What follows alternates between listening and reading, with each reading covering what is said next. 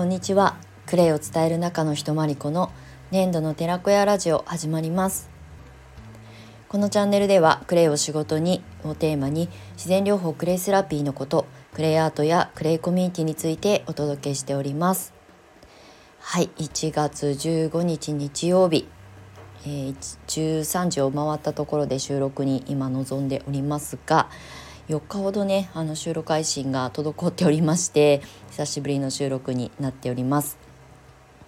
別にこうバタバタ忙しいわけでも全然ないんですけれども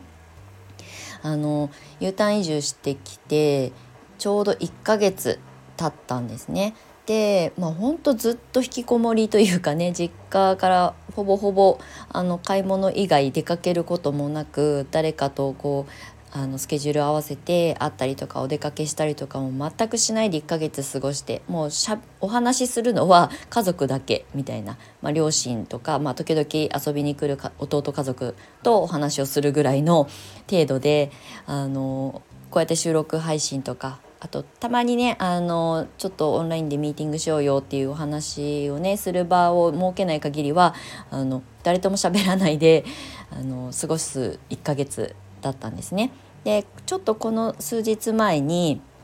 もうすでにノートに書いたんですけれどもあのまあ卒業生でもう何年も前に卒業してくださっているあの、まあ、今はクレイのあの発信とかねクレイセラピストも育成できる先生になった卒業生と、まあ、ここ12年の間に卒業した生徒さんが、まあ、同じ茨城県の同じ市内に住んでらっしゃるのででそのえー、お一方が、まあ、週末カフェのあのオーナーというかねあのご飯を美味しいご飯を作るカフェをあの営んでるんですけれどもあのずっとね行きたい行きたいと思ってたんですがあの U ターンするまでなんだかんだ行かずじまいで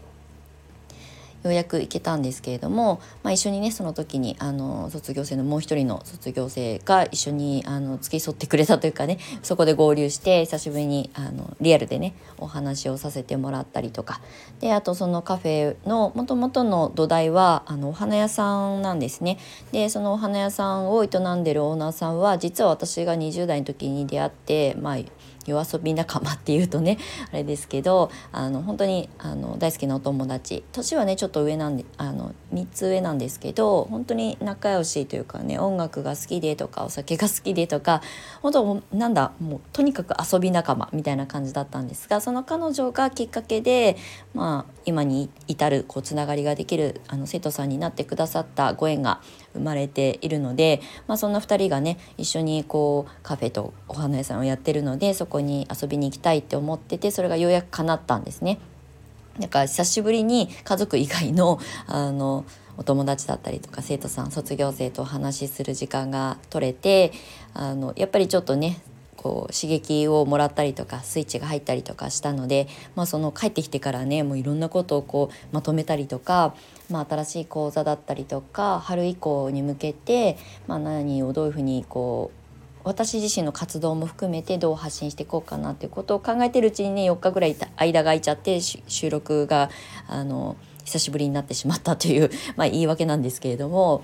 はい、ただねなんかいろいろこう久しぶりにあの卒業生2人とねお話をして、まあ、スタートアップの時の大変さだったりとか、まあ、スタートしたけれどもね、その後その先につながる何かをこう自分で組み立てていかなきゃいけないからその,、まあ、あの苦労だったりとかね、まあ、あの悪いことだけじゃないんですけどそのあの経験を踏んでいかないと積み上げていかないとやっぱりその一個次のステップには進めないんだよねっていう話もねちょっとあの少し長老っぽい 目線でねお話をさせてもらったんですけれども。でも私自身も、えーとまあ、クレイセラピスト今年で10年目に春から10年目に突入して、まあ、教室を開いてねえーと、クレイセラピストさんを育成する講師を始めて、まあ、今年7年目に今なってるんですが、まあ、50名ほどのね生徒さんたちと、まあ、向き合わせていただいてきてやってきたことの実績というかねっていうことと、まあ、私自身も U ターンして田舎暮らし移住してきて、まあまあ、実家に帰ってきただけなんですが U ターン移住してきてこの場所からできること発信できることをすごいこの1ヶ月まあ帰ってくる前からずっと考えてたんですけど実際このあの、ね、地にあの身を置いて感じることとか私の言葉がどう変わっていくかということも私自身も発見しなきゃいけないことがたくさんあったのでまああんまりこう動かずもう内省する時間を優先してたんですがようやくねそうやってあの久しぶりに家族以外とねお話ししてちょっとこう刺激をもらったりとかしてあこういうふうに私もあのもう一度まあゼロからではないけれども、うん、なんかこう伝えられる言葉があるんじゃないかなあの言葉が出てくるんじゃないかなっていうふうに思っているので、まあ、そういったことをねノートに書かせてもらってるんですけれどもただ会話の中でねすごく私自身もすごい経験してきたことだし最初ってとにかく、まあ、反対勢力っていうと少しあのあの攻撃的な言葉になっちゃうんですが何かね新しいことにチャレンジする時って必ず反対されたりとかうんとまあじ前例がないものをやり始めるとそんなのうまくいくわけがないじゃんみたいなこととかね言われたりとかするんですよ。あのそういうことをね言ってくださる方はあのなんだ別に攻撃してるわけではなくて心配っていうことも含めてちょっと距離を置いてねあの見てたりとかするんですけどでもやっぱりそれを跳ねのけるっていうかねあの戦うわけじゃないですけど跳ねのけて自分が選んだこの道をあのちゃんとねこうみんなになんだろうこう認めてもらうというか、うん、あそれってやっぱり良かったんだねっていうふうに声をかけてもらえるようになるまでっていうのは本当に最初あのこう茨の道というかねっていうあの感覚を覚えがちだと思うんですけどただそういう言葉がこう自分に刺さってあの振りかかぶってくる時っていうのはみんなが知らないものをやってるから当然なんですよね。未知のものだったりとかそのさっき言った前例がないものとか、まあ、実績がまだそれほどあまりこうオープンに明るみになっていないものに関してはえーと、なんだろうその結果っていうものがすぐイコールでつながっていかないのでどうしてもねなんか否定的な言葉を言われたりとかするんですけどでもそのタイミングに関わってるからこそ要するに、えーと、チャンスでもあったりするんですよね。で私が起業家の大先輩たちにいろんなことをねクレイセラピー云々関係なく、まあ、起業ってとかあと新しい市場を作る時のタイミングを参入するタイミングであの起きる苦労だったりとかあのそこに必要な努力だったりとかどういうふうに自分をあの保てばいいかみたいなことをねもう何年も前から、えーとまあ、メンター的な人たちからねお話とかアドバイスをもらってここまで来てるんですけれども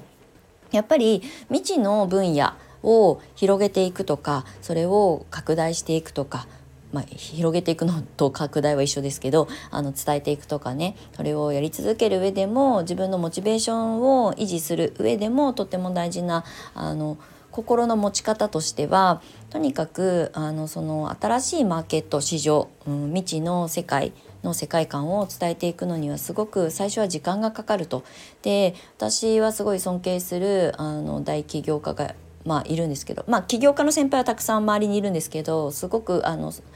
まあなんだろうこう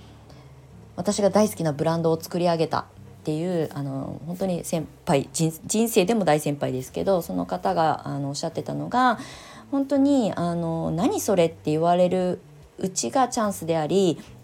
何それって言われてる時にすごくこう草の根運動をしてとにかくやり続けることがまあ彼は起業家なので成功の道だっていうふうにあの、えー、表現してたんですけどでもとにかくそこに至るまではもう最低でも10年は覚悟しなさいって言われたんですね。でクレイセラピストで独立して1年後ぐらいにそのあの起業家と出会ったんですけれどもそこですごいこう「え10年も頑張んないといけないの?」って思ったんですよね私はクレイセラピーにすごいあの可能性を感じてクレイセラピストという資格っていうものに資格っていうもの自体に興味がなかった私がクレイセラピストの資格を取ろうってまあ多分唯一ちゃんと取った資格なんですよね。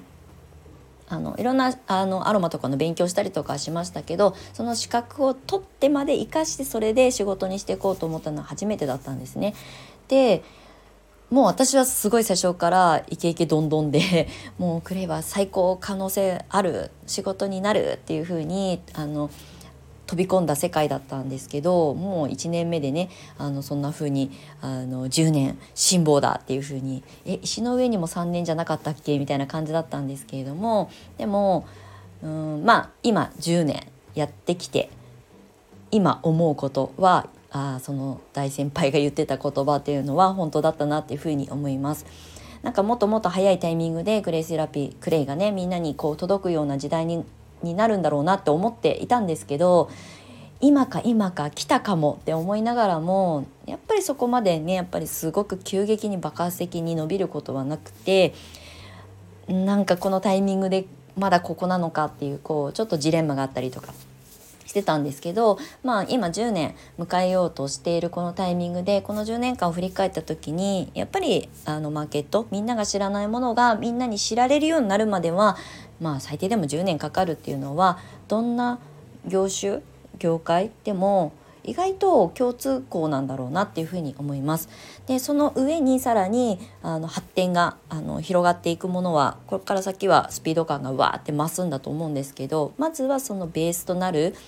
知られる知ってもらうっていうところまではすごく時間がかかったなっていうふうに思います。だからあの焦らずにっていうとねあれですけどなんか焦らずにだって10年そもそも土台ができるまでそのマーケットの土台ができるまでは10年かかるんだから、まあ、それがきっと私がこう過ごしてきたこの10年でちょっとずつあのクレイっていう市場クレイマーケットとかねクレイセラピーっていう言葉が通じるようになってきたなっていうふうに思います。10年やってきたからわかるわけですよね。10年間見てきてるから。10年間それしかやってないので。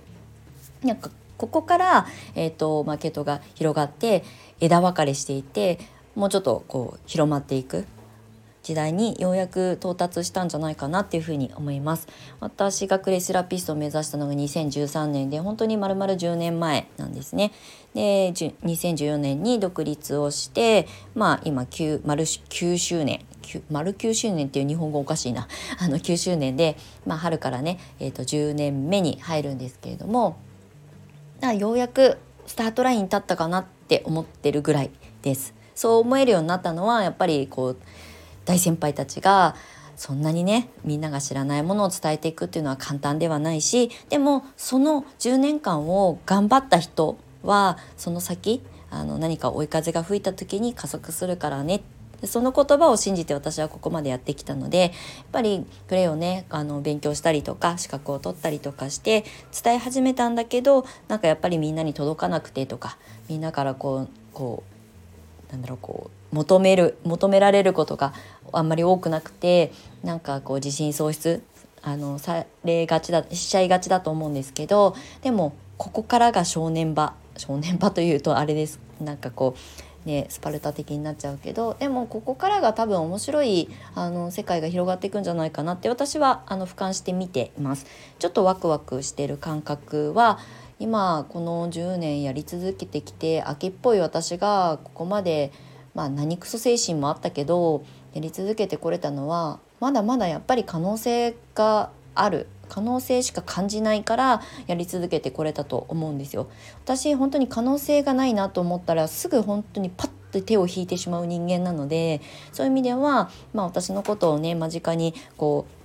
接触してね身近に感じてくださってる方はきっと私の今話してる言葉がねしどろもどろですけどあの届くかなと思うんですよね。なのでここはみんなで一緒に頑張ってじゃないけどあの自分が信じたあのクレイとか可能性を感じたクレイのことをあの一緒にね発信したりとかっていうことをみんなと一緒にやっていきたいと思うしうーんまあこれからが楽しいあの時代になるはずと私も信じているのでそれをねあの信じ合える人たちしか多分きっと最終的には残れないと思うんですよねこれはクレに限らずですけど。うん、だからあの今ちょっとモヤモヤしてる方とかねあのいあの少なくないかもしれないんですけどこれからだっていう風にねちょっと明るい未来を目指して自分もあの諦めずに発信したりとか伝えたりとかでそれを受け取ってくださる皆さんがまあ、どんな、ね、あの反応をあの返してくれるかということも楽しみながらね伝えていく風にあに心積もりをしておくと多分そんなにプレッシャーはあの大きくないんじゃないかなというふうに思います。うん、ということでまあ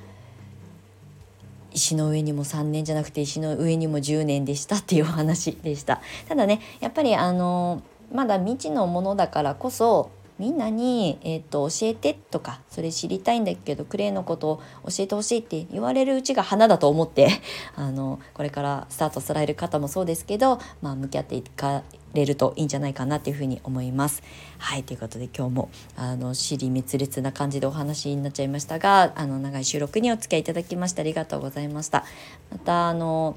えー、春に向けて私も新しいことをね今ちょっとこういろんなことを準備並並行してしてるので、まあ、一個一個あの形になりそうなものから、えーと、アウトプットしていこうと思いますので引き続きお付き合いいただけると嬉しく思います。はいということで、えー、日曜日素敵な午後をお過ごしください。では次回また収録でお会いしましょう。年度の寺子屋まりこでした。またね。